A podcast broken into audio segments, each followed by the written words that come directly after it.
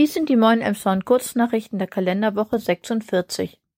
Anne Frank Gemeinschaftsschule ausgezeichnet.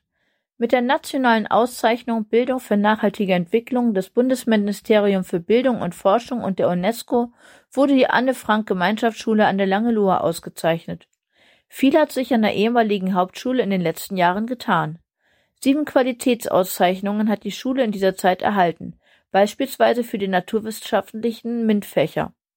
Wir sind sehr dankbar für die überaus wertschätzende Anerkennung unseres Engagements, sagte Schulleiterin Maren Schramm.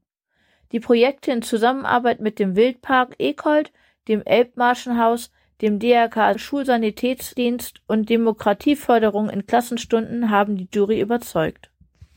Verkehrs- und Umweltsünder. Da staunten die Beamten wohl nicht schlecht. Bei einer allgemeinen Verkehrskontrolle am Montag, den 14.11., fiel ein Transporterfahrer auf. Gleich zwei rote Ampeln überfuhr der Mann. Bei genaueren Kontrolle wurde festgestellt, dass der Hänger nicht mit einem automatischen Bremsseil, einem Abreißseil, gesichert war und das Gespann mit knapp fünf Tonnen deutlich überladen war. Rund 500 Euro Bußgeld und drei Punkte wurden fällig. Am Regenrückhaltebecken unweit der Unterführung wurden rund vier Kubikmeter Müll und Altreifen illegal entsorgt. Verpackt in etwa 80 blauen Säcken. Die Umweltpolizei erbittet Hinweise. Der Müll muss über einen längeren Zeitraum dort abgeladen worden sein, da er bei Mäharbeiten entdeckt wurde und teilweise bereits eingewachsen war. Neues vom Bahnhof.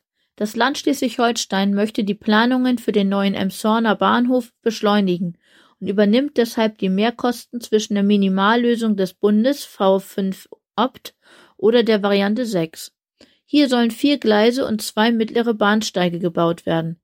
Züge könnten schneller in den Bahnhof ein- und ausfahren. Die Mehrkosten werden mit sechs Millionen Euro veranschlagt.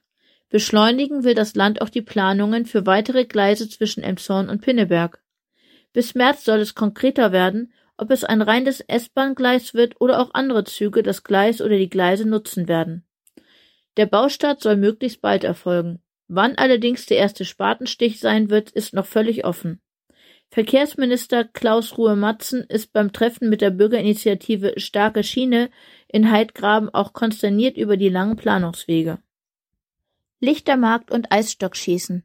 Die LED-Beleuchtung ist pro Tag nur noch von 16 bis 22 Uhr an und statt echtem Eis gibt es eine Kunststoffbahn für das Eisstockschießen. An Voranmeldungen und Vorfreude mangelt es nicht. Der Lichtermarkt startet am Montag, den 21.11. wieder mit dem Engelsflug. Der Baum ist bereits geschmückt und die 15 Buden aufgebaut. Das ganze Programm bis Heiligabend unter emshorner-winter.de. Ein Hinweis in eigener Sache.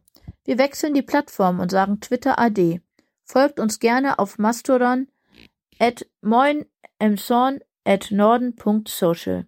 Soweit die Kurznachrichten, gelesen von Maike Neumann, Redaktion Peter Horst. Wir wünschen euch einen guten Start in die neue Woche.